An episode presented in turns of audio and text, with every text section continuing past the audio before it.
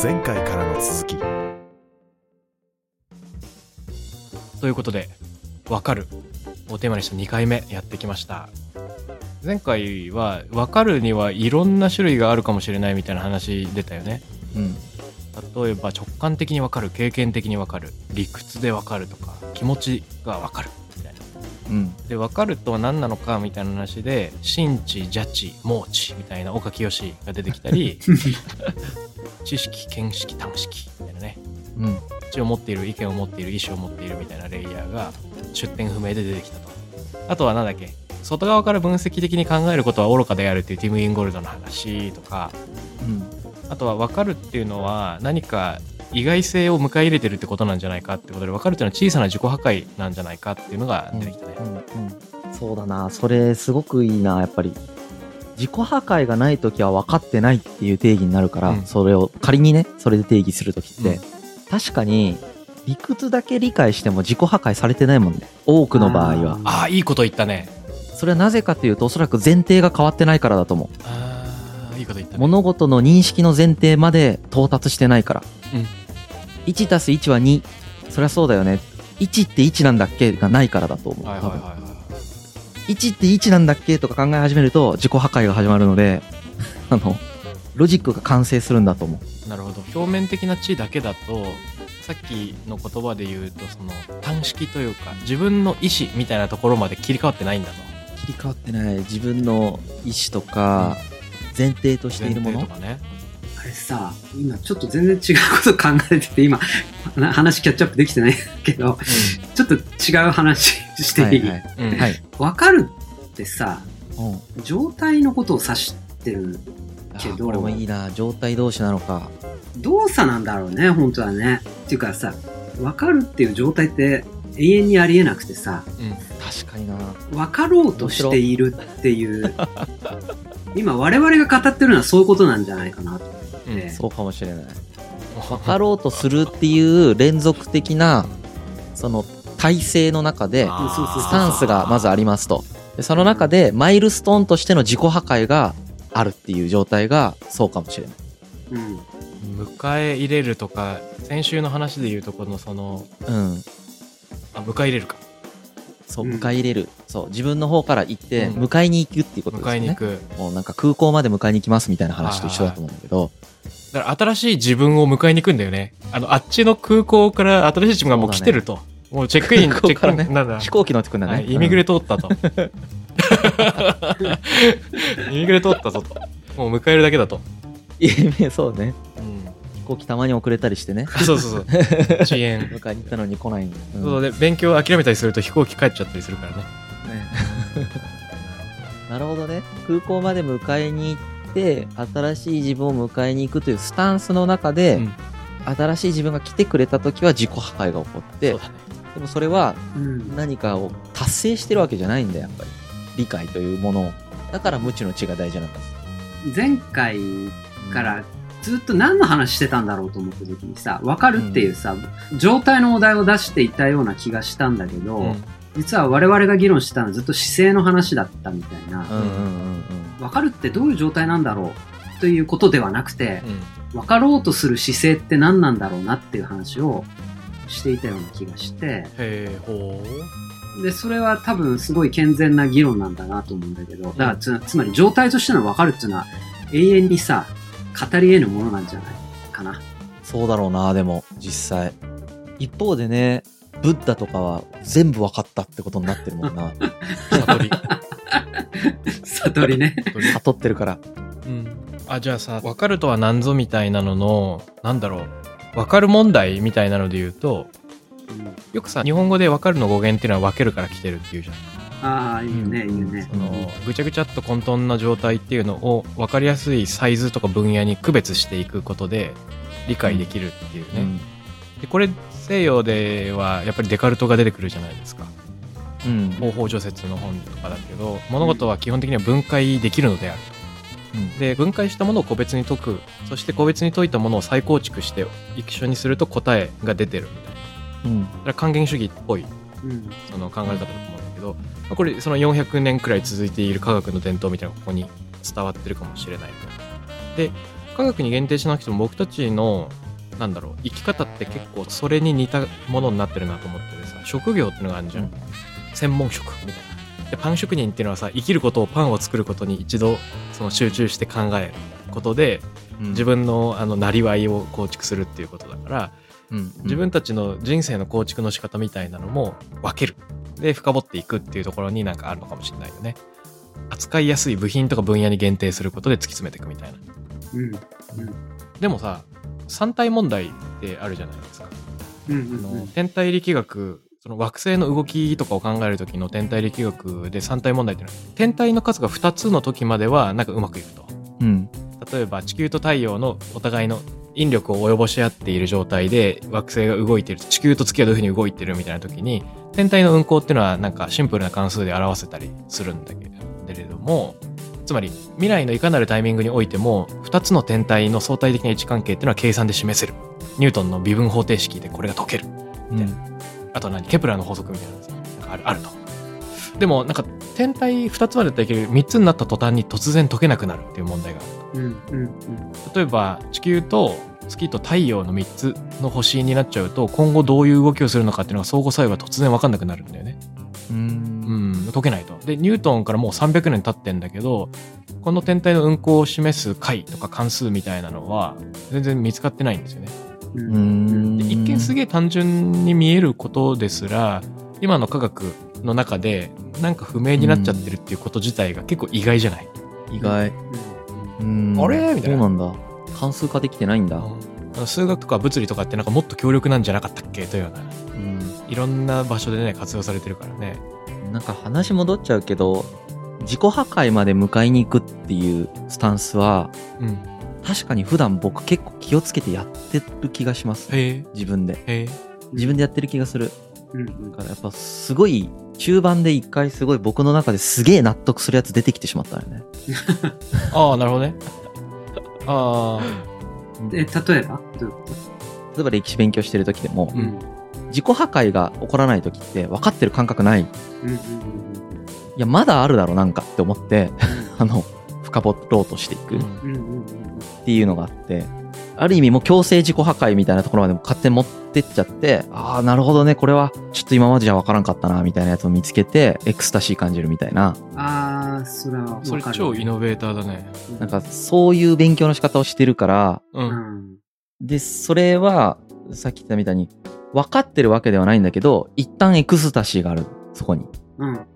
気持ちいい。うん ので、分かった気になる。わかるわかるあでも何？自己破壊が得意な人ってのはなんかラッキーだよね。慣れかも、それうも。ん。慣れな気もするし、あとさっきその孝太郎さんが言った三体理論みたいなのがうん。実はできないみたいな話もそこの中に包含されてると思ってて、分かったって思った後に、超分かんなくなる、また。ああ いいね。無知の知の発動ね。前よりさらに分かんなくなる。うん。うん、今僕資本主義の勉強ずっとやってて、一回マジで全部一気に分かんなくなった時があって、はいはいはい経済史学も勉強して、経済学の方の歴史も勉強して、どういう変遷で今のとこまで来たかみたいな。ポスト資本主義も勉強して、で、資本主義がどう言われてるかっていうのを勉強した結果、結局一体全部わかんなくなるっていう。ああ、あのさ、ダニング・クルーガー効果って結構有名なのあるじゃん。なんあの、あれ、あれね、うん、知ってる知ってる。なんかバカの山があって、そうそうそうそう。絶望の谷があっそうて、なんか、啓蒙の坂なうん。こう、こう上に上がって下に落ちるってやつだよね。そう。自分の理解を自分がどれぐらいしてるかっていう自分の認知みたいなやつが、うん。ちょっと勉強すると一気にボンって上がるんだけど、もう少し勉強すると一気にガガガガって下がっていって、で、その後また上がっていくっていう、あああるねあるねそうそうそう。S 字曲線描くってやつね。一度妙な自信みたいなのが芽生えるんだけどそう。経験を積むとより分かんなくなってくる時期があるとそう。でも僕、今日の話を聞いて思ったのは、それが S 字曲線がずっと S 字曲線？要は SSSSSSS ってなってんだなと。思った。あ えどういう意あずーっとだからずーっと山になってるってことです。サイン波のようにね振幅するってことあの、心電図とかそういうやつみたいにこう。はいはいはいはい。いや、これさ、すごい大事なことだと思ってて、こうダニング・クルーガーの話だと、うん。バカの山って言われるらしいんだけどさ、このマウンテンに登っちゃうとさ、うん満足しちゃう満足しちゃうんだよね。で、うんよくアンラーニングって言われるけれども、学んだことをこう手放せないというか、うん。うん。放棄できないんだよね。はいはいはいはい。うんで、だんだんそこの中で共感してくれる人だけと付き合うようになり、うんこうエコーチェンバーみたいな話になってって、こう、どんどんまたバカの山をずっと登山し続けるみたいなう。うんん。ことになっちゃうわけだよね。だからそこでどうやって下るかっていう、その下り方みたいなことをみんなああ、いい。学ばなきゃいけないんだ。だよね。はい多分ね。下り方ね。面白いね。バカの山を下山するいいね。ダニングクルーが。いやめちゃくちゃ面白いな。い。バカな山を下山する下山方法下ね。山、うん。うんわかるとは下山であると。うん。自己破壊はどこで起こるんだろう？ダニング・クルーガーで言うと。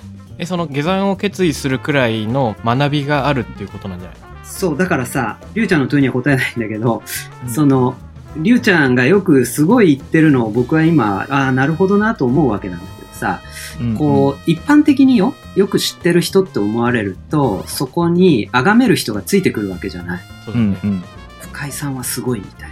うん。そうするとさ、下山できなくなるんだよね。はいはい。普通ね。うんうん。だから、こう先生と一回呼ばれてしまうと、うんむっちゃ危険だっていうのはさ、はいもうはいはいバカの壁を、あ、壁じゃない、バカの山を下れなくなるんだ。下れなくなる構造ができちゃうわけ上はいはいはいはい。しかも自分が下りたいのに周りにそうん強要されてそうそう同じ山を周りから登れと言われてしまうこれはいいなぁそうそうそ。あそうれは怖いよいしょよいしょされる。はいはいはいはいだから、りゅうちゃんがさ、その、信者を作りたくないとか、こうずっと言ってると思うんだけど、うんうん。バカの山、こう下りたいんだよね。うん下りたいし、そうだな。対等に喋りたいから、僕は基本的に人と。うん。っていうのもありますけどね。でもバカの山を下りたいよね。下りたいよね一番恐ろしいもんね。下れない下れっていうのが。ないのが怖いよね下山できないっていうのが一番恐ろしいあれはから。何なんだろうな俺一回さあのスウェーデンの大学で講義した時にびっくりしたのすげえはな。なんかスウェーデンの大学で講義してるのすごい。講義終わった後にみんなわーって寄ってくるんだけどそのうん。崇められる感がゼロなのよ。おなんかねみんななんかいい友達を得たみたいな感じで超対等にやってくるわけ。ああ、それすごいいいなで結構その北欧文化なのかもしれないんだけどザ・ノーディック・サイエンスとか言われてるのは質問ありますかって言うと日本みたいにシーンとしちゃうの。はいはい。でこれがあのアメリカとかだったら比較的手が上がりやすいというかわーっとなるんだけど、北欧はなんか日本と似てみんなシャイなのね。うん。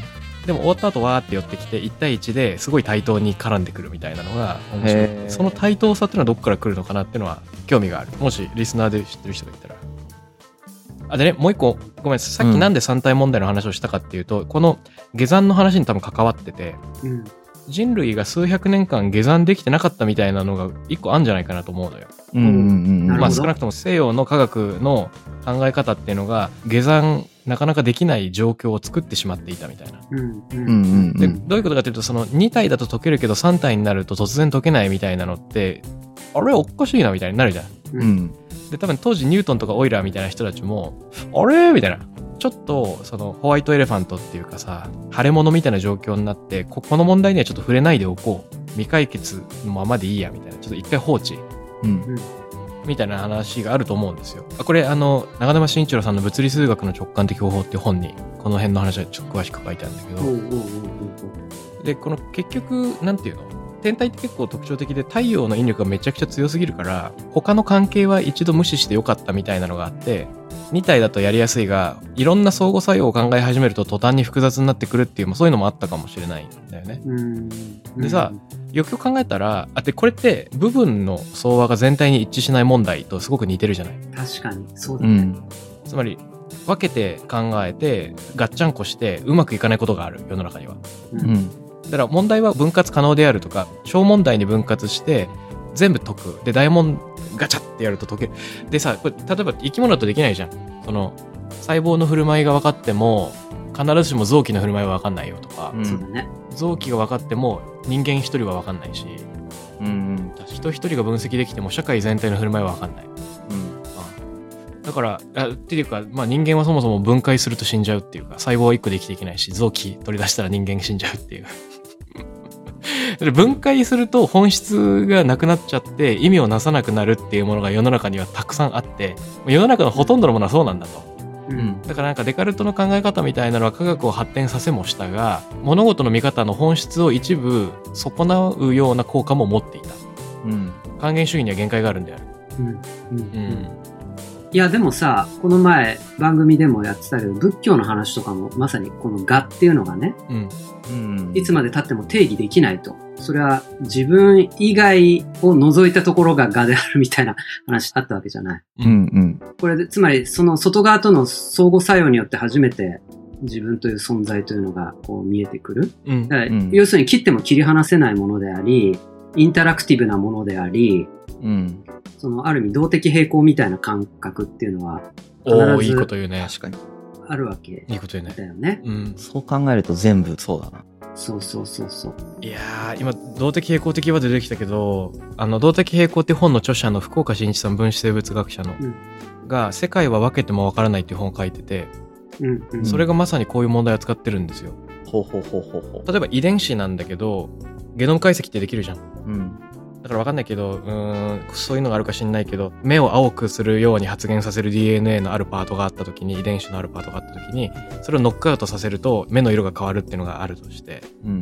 分かったあのそこだけノックアウトさせてもなんか青くなっちゃうみたいなパターンがあるんだってへえ。でこれ何かっていうとある一部分だけ機能を特定してノックアウトに成功しても全体の相互作用の中で結局それが補完され合うような現象があると。なるほど。で青い目かどうかっていうのはちょっとあのごめんなさい適当な記憶なんで間違ってるんですけど結局分解しても相互作用の中で結果が再現できないっていうようなことの方が実は世の中多いんじゃないかっていう話を福岡さん書いておりそれが推理小説っぽいの、ノンフィクションなのに。はいはいはい。あれ面白いよね。あうんスタップ細胞以前に起こった化学不正の話とかうんイタリアとアメリカに分離してしまったカラバッジョの絵上下で分断されていて別々に見るのと一緒に見るのでは全然絵の意味が変わってくるっていうやつとかねもうミステリー小説みたいな科学書なんですようん。これ世界は分けても分からないっていうのにまさに重なる考え方かななるほど。あの、どうでもいい話だけど、もう収録しちゃったんだけど、明日、福岡伸一先生のその、世界を分けてもわからない放送する Voicy おお ちょうど。で。もう収録済みだから。おじゃあかなりタイムリーな話ですかタイムリー。そうそうそうそう。もう結構前のやつだからねちょっと記憶が曖昧だけどでもこれって結構いろんな専門分野の直感に反する話だと思っててうん。つまり部分の相和が全体に一致するといいなーっていうのって人間が作るものって大体そうなんですよ。機械工学はよく一部品一機能がいいよねって言われたりするしソフトウェアエンジニアリングでもよく1クラス1機能1メソッド1処理とかっていうふうに言われることがある。マイクロサービスとかね、うん今ちょうどそっちが流行ってるもんね。まあ絶対じゃないんだけど結局個別の要素に分解して解決するで統合するとうまくいくよっていうのがまあものづくりの世界だとよく言われる言われがち。うん。そうだね。うん。なんかバカの山を下れないっていう領域が現代史の中にあるのは僕もすごく実は感じていて、うんそれがなんで下れないかっていうと多分原動力として使っちゃってるから、それを取り去っちゃうと、下るのも登るのもできなくなりそうだからだと思うんだけれども、うん今回の回の冒頭でヒロさんが言ってやっぱりコントロールできると思うっていうのが僕は結構下れない理由だと思ってて、ああ、そうかもしんないね。うん。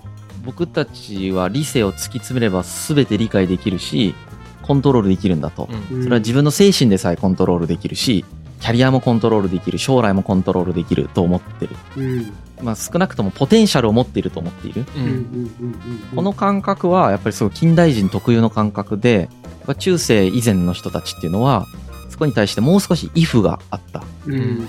自分たちにコントロールなんてできるわけないよねってやっぱ思ってた。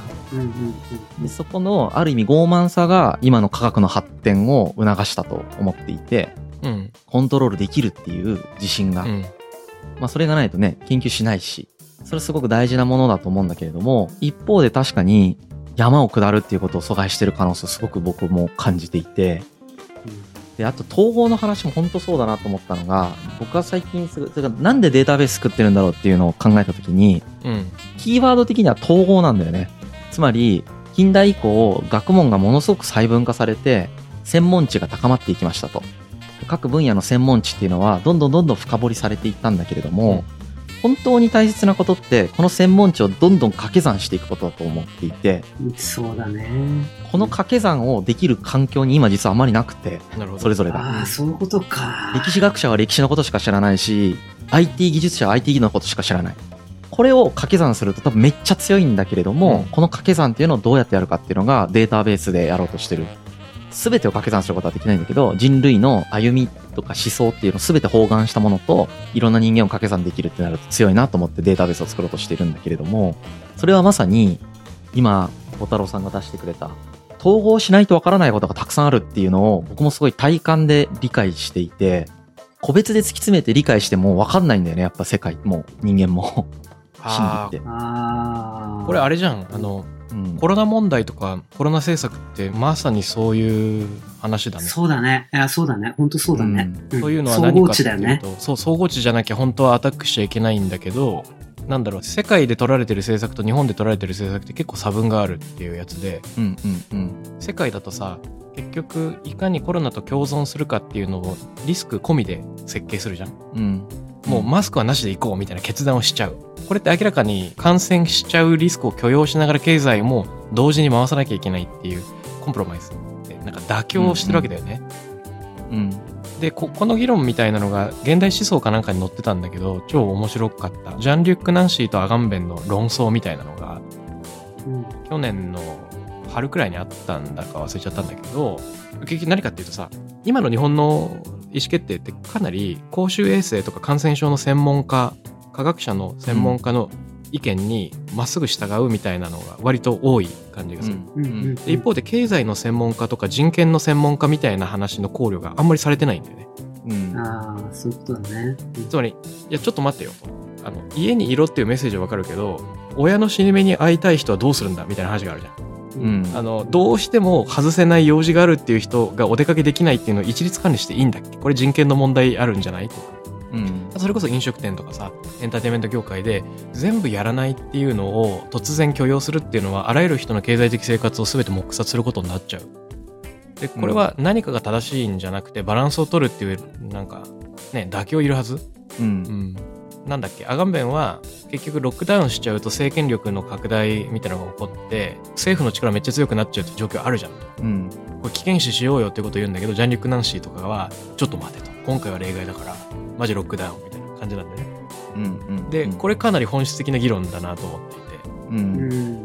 そうだね。うんオルテガがさ、あのスペインの哲学者のオルテガが、大衆の反逆でね、専門主義の野蛮性っていう言葉を使ってたんだよね。はいはいはい、だから、それさっきリュウちゃんが言ってたことと全く一緒なんだけど、うんこう専門的にどんどん細分化されていくと。はい。うんで、その中でどんどん深掘りをしていく。で、専門家はその外に出ていかないっていううんことで、まあ、そうするとそこでの全能感って味わえるわけですよ。ううんん。むっちゃ狭い領域でう、んニッチな研究で全能感を味わえる。うんでもそこにはイノベーションっていうのが起きなくて、要するに掛け算するっていうのはさ、自分がバカになるってことを許容しないと手組めないじゃん、他の領域と。うん。うん。だこれをどうやって社会的に実現するかっていうことを、まあ、オルテが言ってたわけなんだよ。まあ、これさっきの孝太郎さんの話にもね、その総合値みたいなこともさ、うんつながってくるわけなんだけれども、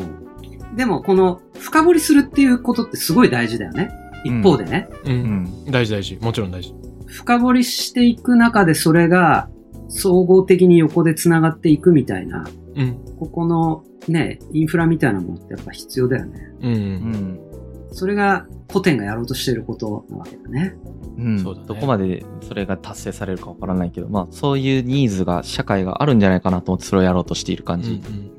それは大事だと思っていて、うん。本当分解しては理解できないことがあるっていうのは本当その通りだし。これさ、だからさ、統合の知ってすごい必要なんじゃないってなんとなく感覚的に思ったのはさ、なんか深掘りのメソッドっていろいろなところで確立している気がするんだけど、うんうんうん。いかにして手をつなぐかって、これってなんかメソッドってあんまないような気がはいはいはいするんだよね。うんやっぱり無知の知かな、でもそこは、なんていうか、一人の人間が全てを、の知を包含するっていうことができないじゃないですか。うんうんで専門知が進んだのはだからだと思うんだよね。うんうんその啓蒙主義的に世界を解明しようとしていたときに、もう世の中で大量の本が出版されていって、うん。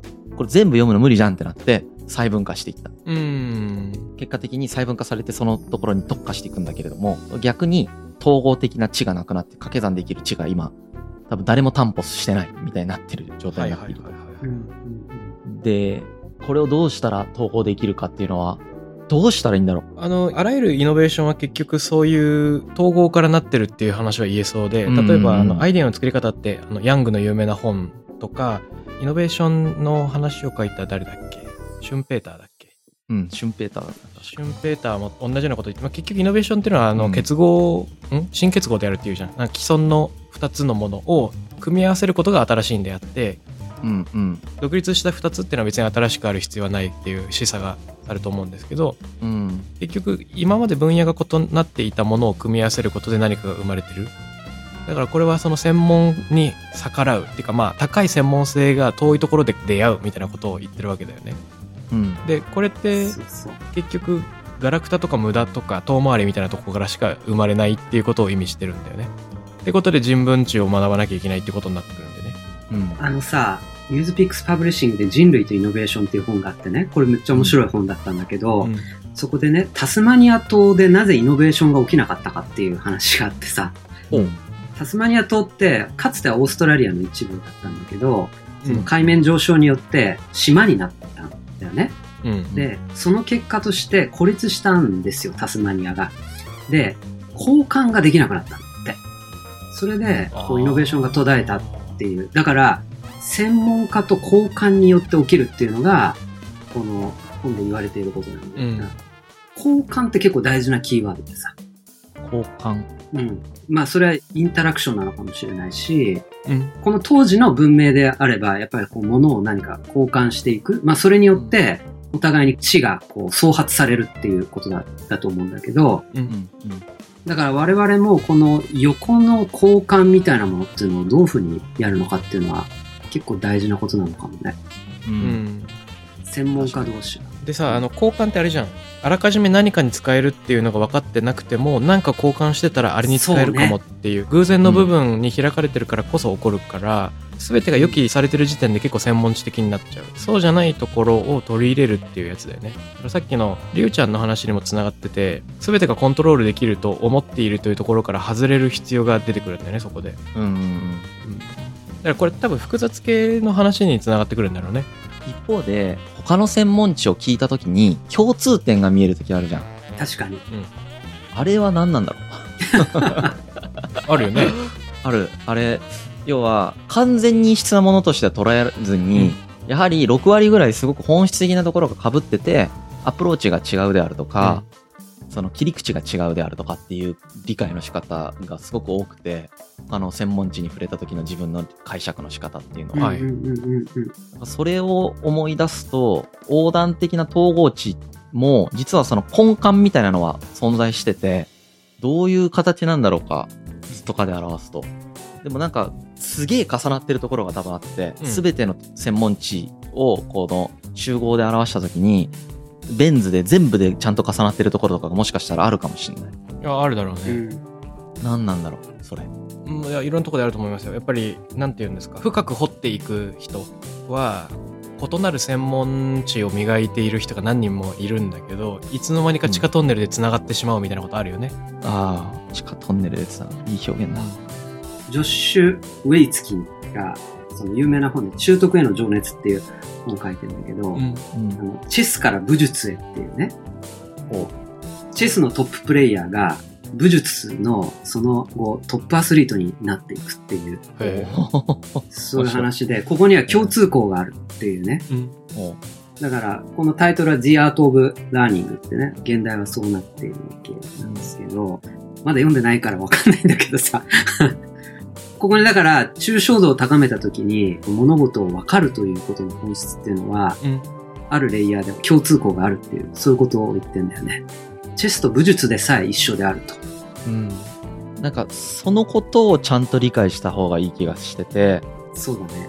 完全なる異質な他者としての専門知じゃなく、共感できるところもある専門知としての自分とは違う専門知みたいなものに対して掛け算する感覚がありますね。うん掛け算ね。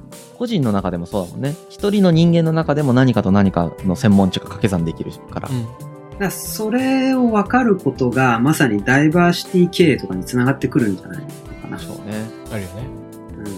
うん。あの、複雑系の世界でさ、パーコレーションって呼ばれてる現象があってさ、例えば知識に当てはめると、一個一個のどうでもいい知識とか雑学みたいなのって一個一個だとガラクタなんだけど、うん。あるところまでその量が積もると臨界点みたいなのを超えるんだよね。